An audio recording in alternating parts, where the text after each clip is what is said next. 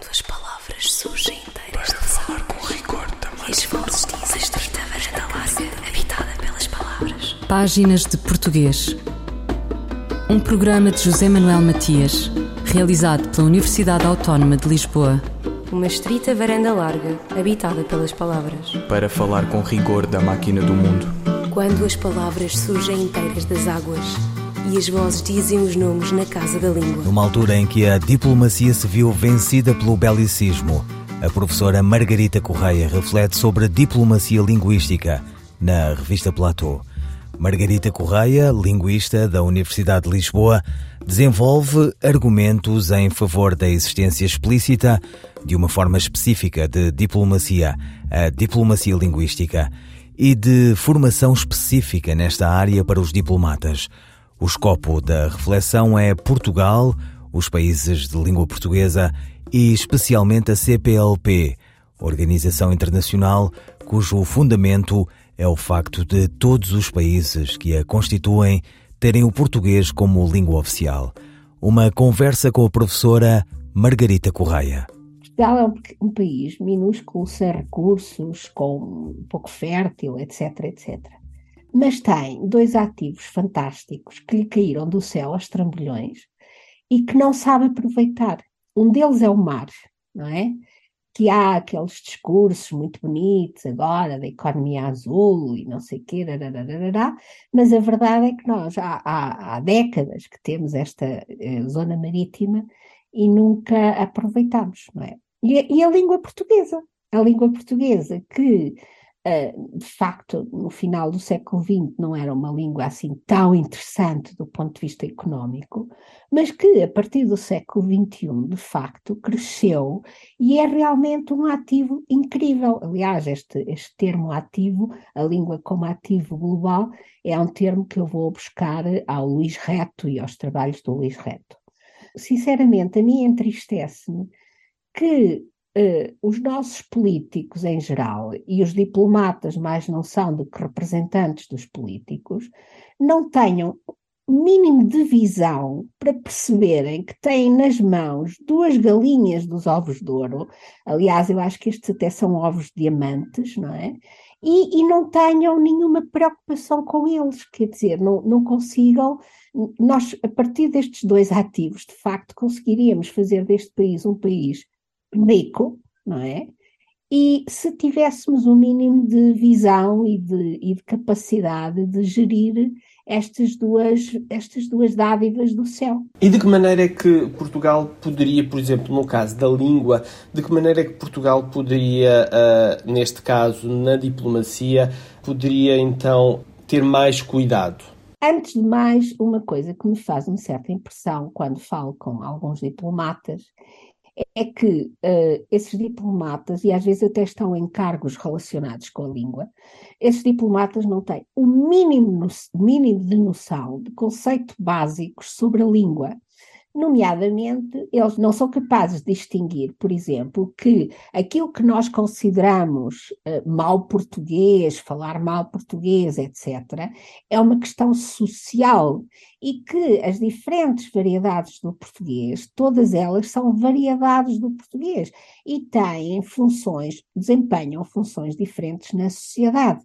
Evidentemente, na comunicação formal, nós temos que falar português formal, não é? Temos que seguir algumas convenções sociais, mas noutras situações o português é diferente, mas sempre é português.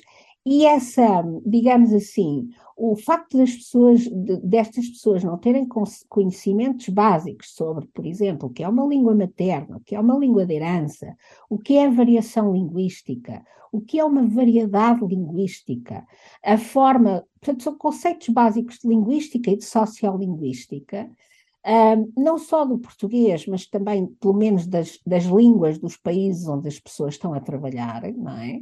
É uma coisa que para mim é altamente confrangedora. Quer dizer, acho que os nossos diplomatas, de facto, poderiam contribuir sem grande esforço, poderiam contribuir basicamente para a difusão do português de uma maneira que talvez não o façam porque não por falta de vontade, eu isso até nem acredito, mas, mas por falta de, de conhecimentos básicos que estruturem a, a, sua ação do dia a dia. Ou seja, há aqui uma falta de formação. Eu suponho que sim, aliás, a minha sugestão é essa: é que exista uma formação. Não tem, não é nada profundo, quer dizer, não, não estou a falar em ter cursos de linguística, nem, não, é disso que eu estou a falar, mas eu suponho que o nosso corpo diplomático teria bastante a ganhar se tivesse a possibilidade de fazer alguma formação uh, de linguística e sociolinguística.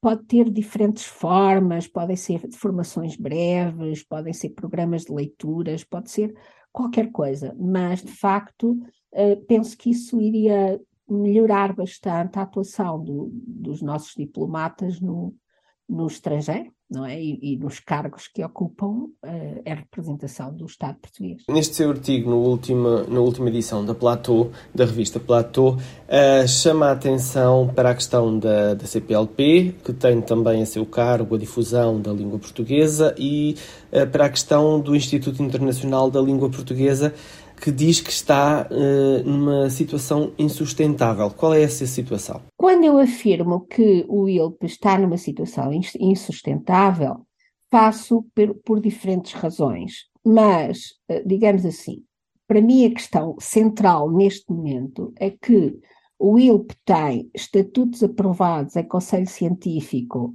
em 2005, tem novos estatutos aprovados em Conselho Científico em 2010, e a verdade é que nenhum destes estatutos estão efetivamente em vigor. Porquê? Porque qualquer destes estatutos teria que ser ratificado pelos Estados-membros da CPLP, não é?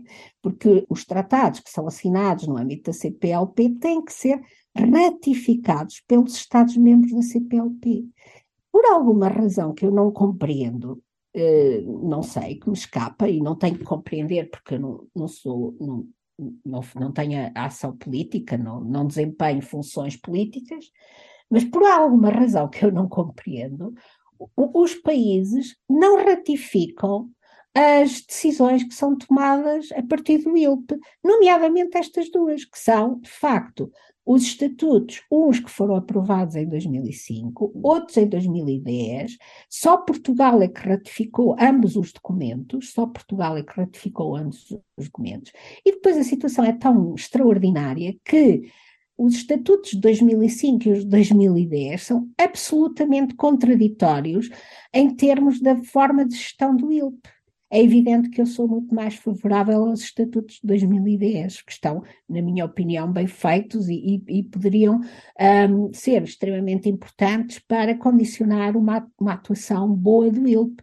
Mas a verdade é que, tirando Portugal, ninguém ratifica os documentos, que é uma coisa que é uma coisa, para mim, completamente incompreensível. Margarita Correia, linguista e professora da Faculdade de Letras da Universidade de Lisboa, sobre o artigo da revista Platô Língua e Diplomacia, uma agenda para o diálogo em língua portuguesa. A publicação é da responsabilidade do Instituto Internacional da Língua Portuguesa, com sede na cidade da Praia, Cabo Verde.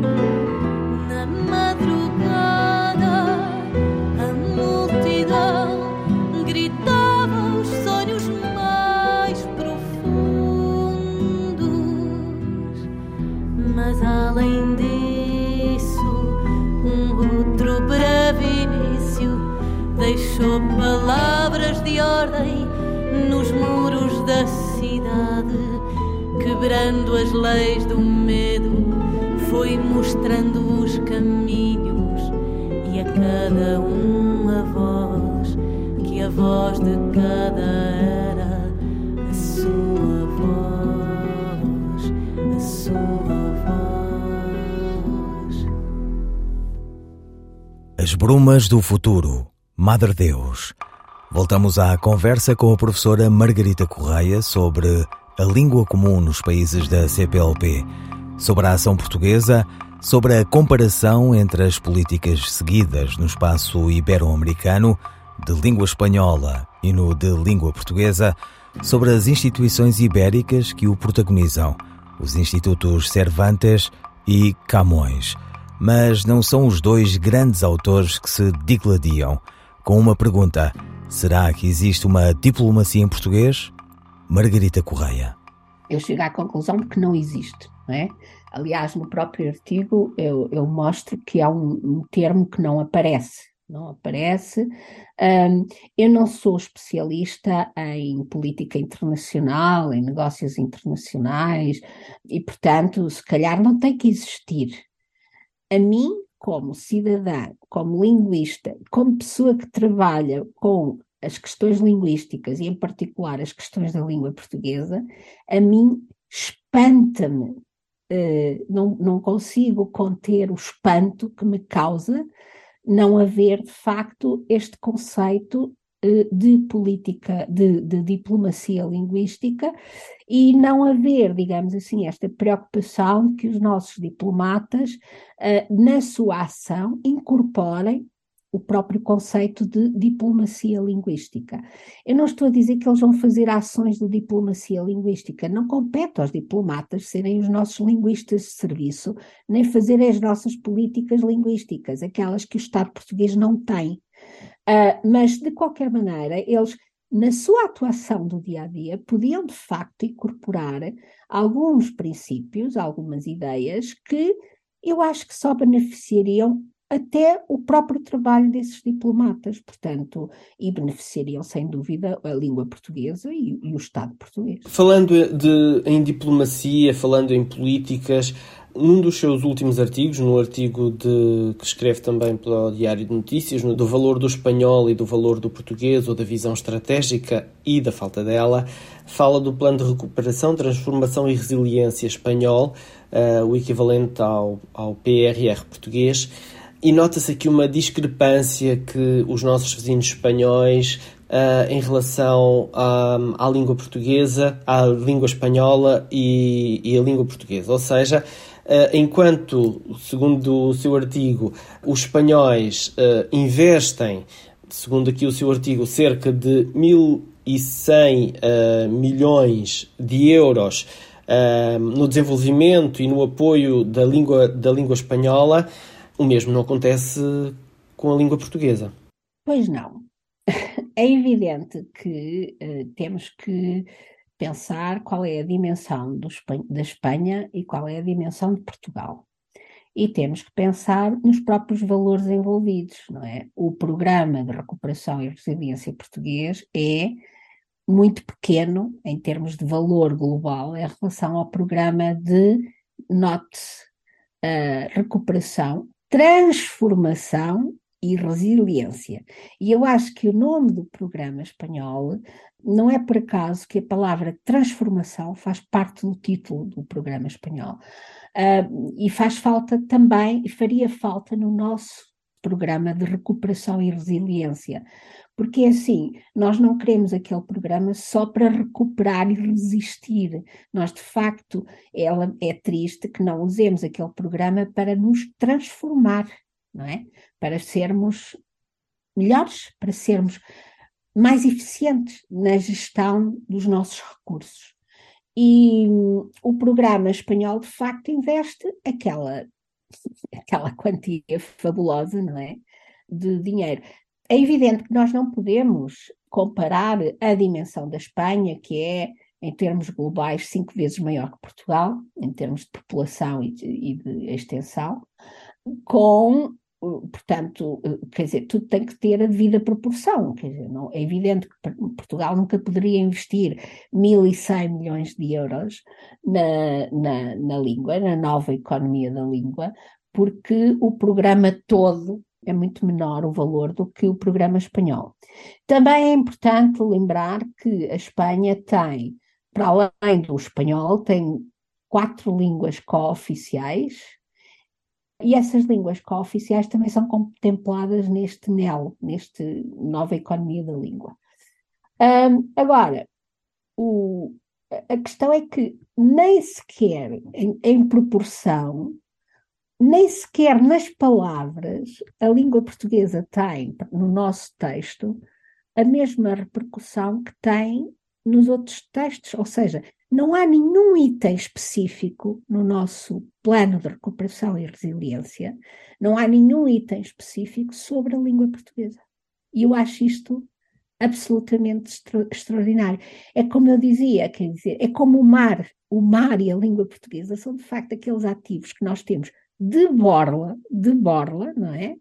Que nos caem no céu aos trambolhões e, e em relação aos quais não fazemos rigorosamente nada. Margarita Correia, linguista e professora da Faculdade de Letras da Universidade de Lisboa, sobre o artigo da revista Platô, Língua e Diplomacia, uma agenda para o diálogo em língua portuguesa. A publicação é da responsabilidade do Instituto Internacional da Língua Portuguesa, com sede na cidade da Praia, Cabo Verde. Fulgurações do nosso idioma. Esta semana, Ana Sousa Martins questiona Será que se aplica o ditado popular burro velho não aprende línguas? Pois este é um exemplo de como a sabedoria popular falha. Ninguém nega que a criança, quando inserida num contexto em que se fala outra língua para além da sua língua materna, adquire essa segunda língua sem esforço, sem intencionalidade, naturalmente. A criança adquire essa segunda língua tal como adquiriu a sua língua materna.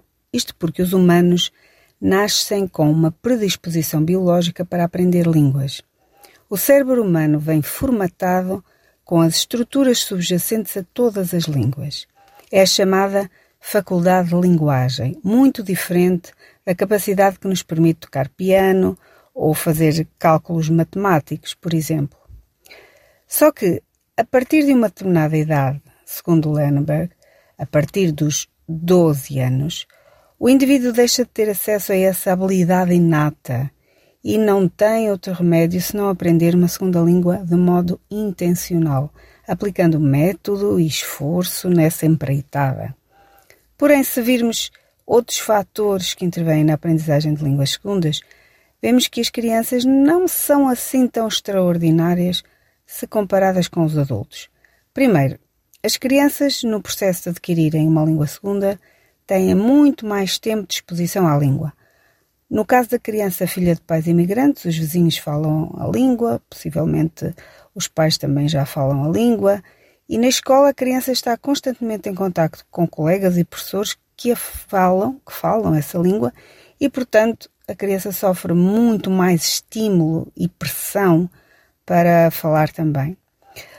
Pelo contrário, o adulto, mesmo adulto imigrado, porque imigra para trabalhar e não para andar à conversa, tem de aprender a língua segunda numa escola de línguas, em contexto de comunicação artificial, ou em regime autodidata e apenas pode despender aí algumas horas por semana.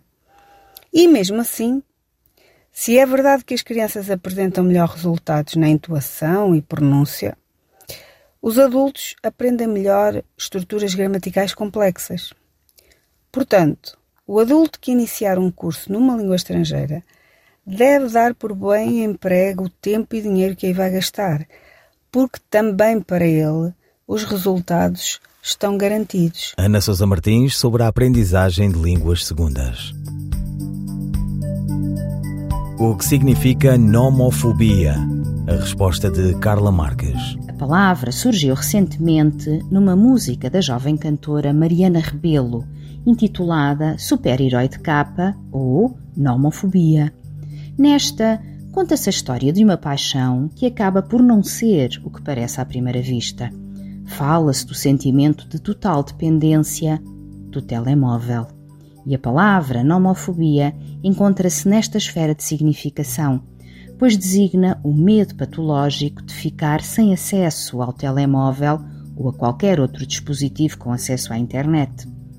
Trata-se assim de um neologismo criado para designar uma nova patologia que apareceu com a generalização do uso do telemóvel e a sua omnipresença nas nossas vidas.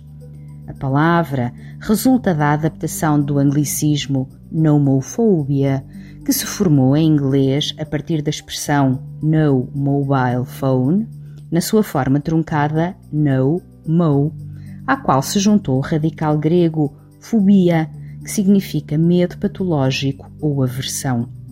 Nomofobia é assim uma palavra ainda um pouco estranha para os ouvidos portugueses, que descreve, todavia, uma realidade já bem conhecida de todos. Carla Marques, linguista. Eu, El Rei, faço saber aos que este alvará virem que hei por bem me apraz dar licença a Luís de Camões para que possa fazer imprimir nesta cidade de Lisboa uma obra em octava rima chamada Os Lusíadas. Estante Maior, em colaboração com o Plano Nacional de Leitura. Nome maior do ensaísmo português, um texto de Eduardo Lourenço, extraído da obra Anal de Ícaro, seguido de Imagem e Miragem da Lusofonia. Não se pode dizer de língua alguma que ela é uma invenção do povo que a fala. O contrário seria mais exato. É ela que nos inventa. A língua portuguesa é menos a língua que os portugueses falam que a voz que falam os portugueses. Enquanto realidade presente, ela é ao mesmo tempo histórica, contingente, herdada, em permanente transformação e transhistórica, praticamente intemporal.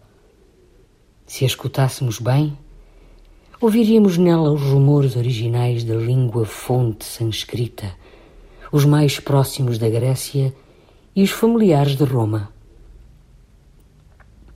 Juntemos-lhe algumas vozes bárbaras das muitas que assolaram a antiga Lusitânia romanizada, uns pós de arábica língua, que espanta não tenham sido mais densos, e teremos o que chamamos, com apaixonada expressão, o tesouro do luso. Descobre-se que a língua não é um instrumento neutro, um contingente meio de comunicação entre os homens, mas a expressão da sua diferença. Mais do que um património, a língua é uma realidade onde o sentimento e a consciência nacional se fazem pátria. A celebrada alma portuguesa pelo mundo repartida, de camuniana evocação, foi sobretudo língua deixada pelo mundo. Por benfazejo acaso, os portugueses mesmo na sua hora imperial, eram demasiado fracos para impor, em sentido próprio, a sua língua. Que ela seja hoje a fala de um país, continente como o Brasil, ou língua oficial de futuras grandes nações como Angola e Moçambique, que em insólitas paragens onde comerciantes e missionários da grande época puseram os pés, de Goa a Málaca ou a Timor, que a língua portuguesa tenha deixado ecos da sua existência, foi mais benevolência dos deuses e obra do tempo que resultado de concertada política cultural. Sob esta forma, um tal projeto seria mesmo anacrónico. Nenhum autor português nem estrangeiro escreveu acerca da nossa ação uma obra como a conquista espiritual do México, pois não tivemos nenhum México para conquistar e lusitanizar. Eduardo Lourenço, um certo do Anal de Ícaro, seguido de imagem e miragem da lusofonia, pela voz da atriz Maria Henrique. Ouviram páginas de portuguesas despedidas de José Manuel Matias, Luís Carlos Patraquim, Miguel Roque Dias e Miguel Van der Kellen. Quando as palavras surgem inteiras de falar com rigor também. E larga, habitada pelas palavras. Páginas de Português. Um programa de José Manuel Matias, realizado pela Universidade Autónoma de Lisboa. Uma estrita varanda larga, habitada pelas palavras. Para falar com rigor da máquina do mundo. Quando as palavras surgem inteiras das águas e as vozes dizem os nomes na casa da língua.